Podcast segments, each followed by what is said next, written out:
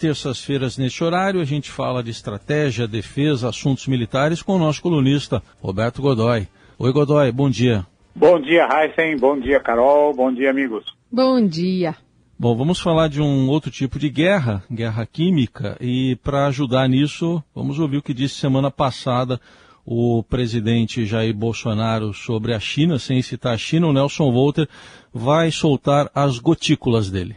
É um vírus novo, ninguém sabe se nasceu em laboratório ou nasceu por algum ser humano ingerir um animal inadequado. Mas está aí. Os militares sabem que é guerra química, bacteriológica e radiológica. Será que nós estamos enfrentando uma nova guerra? Qual o país que mais cresceu seu PIB? Não vou dizer para vocês. Bom, ele não disse o país que mais cresceu o PIB foi a China, mas o que, que os militares sabem disso que o presidente falou, Godoy? Bom, Heisen, mais uma vez o presidente falou mais do que a boca, para usar uma expressão popular, né? Porque, primeiro, é, ele confundiu tudo. Na suposição de que de fato estivesse havendo um ataque, não é guerra química, não é guerra bacteriológica, seria uma guerra biológica, um ataque biológico, né? É, e não apenas contra o Brasil, mas contra o mundo. Inclusive, e aí tem uma aí a questão fica meio patética, né? É porque é, é fora de controle, né? Porque atingiu a própria China, quer dizer, ou seja, então a China lançou um ataque contra o mundo, né? Para melhorar o seu próprio PIB. Quer dizer, como é que você melhora o PIB quando você provoca crise, né? O, o, o, PIB cresceu realmente extraordinários 18% na China, quando todo mundo teve aí números ou notavelmente baixos ou negativos, né? É, durante esse período, mas ela vinha. Num, é, se você é, é o que os economistas sempre fazem, você olha para o ciclo, né? Quer dizer, vem crescendo, tinha crescido, nunca, nunca deixou de crescer, cresceu menos no, em alguns anos, aí tomou uma série de medidas internas e, e também de relacionamento externo e voltou a crescer extraordinariamente agora, nesse, nesse primeiro período do ano, notáveis 18%. Agora, quando ele acusa a China, né, de, é, sem dizer o nome, imagine, né, dizer, mais ou menos como você se referir é, ao é o maior jogador de futebol de todos os tempos que usava camisa 10, eu não vou dizer quem é o, qual é o nome dele para você. Ah, obrigado, hein, parceiro. tá então, tá bom, né? Então tá bom. Puxa vida, quem será? Eu acho que deve ser o Beisola aqui do time Primavera, de, da periferia de Campinas, né? Então, fico imaginando uh, a quem ele quis enganar nesse negócio e por que é que estava tão entusiasmado. Claro, a gente sabe que o presidente Jair Bolsonaro é craque nessa história de desviar a atenção. Está desviando a atenção da poderosíssima, grande e ainda não bem. A gente não consegue imaginar até onde vai a crise interna. E aí temos aí essa história revelada pelo Estadão do orçamento secreto, temos a CPI que vai evoluindo muito mal o lado do governo. Né? Você não sabe até que ponto o, o ex-ministro Pazuello, o general, mas que não é um sujeito muito articulado, vai resistir às pressões do quando tiver que fazer o depoimento dele, agora nos, uh, amanhã, né? Se é que não vai adiar outra vez.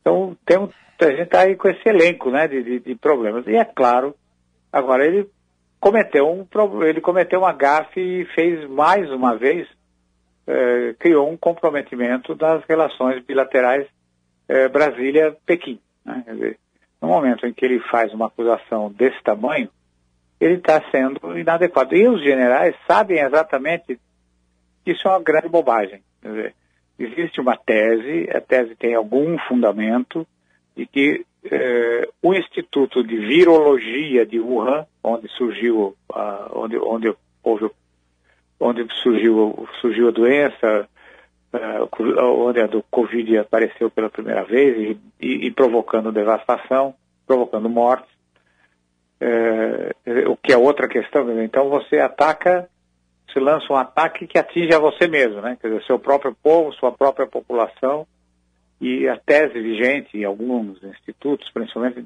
os ligados à inteligência na Europa, é a de que o, o, o vírus teria fugido de dentro do Instituto de Virologia de Wuhan é, por meio de funcionários, que funcionários se contaminaram internamente e aí começaram a espalhar a doença muito antes dela aparecer e aí e, e nesse caso teriam, ou seja, eles próprios contraíram a doença e transmitido para outros. E por que haveria esse vírus? Porque isso é um fato, isso é um fato. O Instituto de Virologia estuda medicamentos e outros tipos de, de agentes eh, biológicos capazes de conter eh, cepas do coronavírus, outras, não a do, do não a que está atacando, não a principal, a atual a, e, e, outras que estão hoje em circulação pelo mundo. Uhum. Então isso deu, né, Heisen e Carol, alguma sustentação para a argumentação do presidente. Mas aí ele vai e bate no principal parceiro eh, da economia brasileira, principal cliente internacional da, do nosso agronegócio, é, principal cliente internacional do negócio que está sustentando o Brasil atualmente e que, além de tudo, é o fornecedor do insumo das nossas vacinas. As únicas vacinas que nós temos em produção no país usam insumos fornecidos pela China. E aí lá vai o presidente e faz uma bobagem dessa, que do ponto de vista militar não encontra sustentação, Sim. ao contrário, criou um certo constrangimento em, em, entre os generais em Brasília e você veja o que aconteceu. Ele deu essa declaração, é, cutucou os generais, os nossos generais sabem. Qual foi o general que se manifestou? Nada, a maioria, a maioria não. Todo mundo calou a boca, a não ser os velhinhos lá do clube militar, que não saíram atrás, mas, mas eles já vêm batendo nessa tecla faz tempo.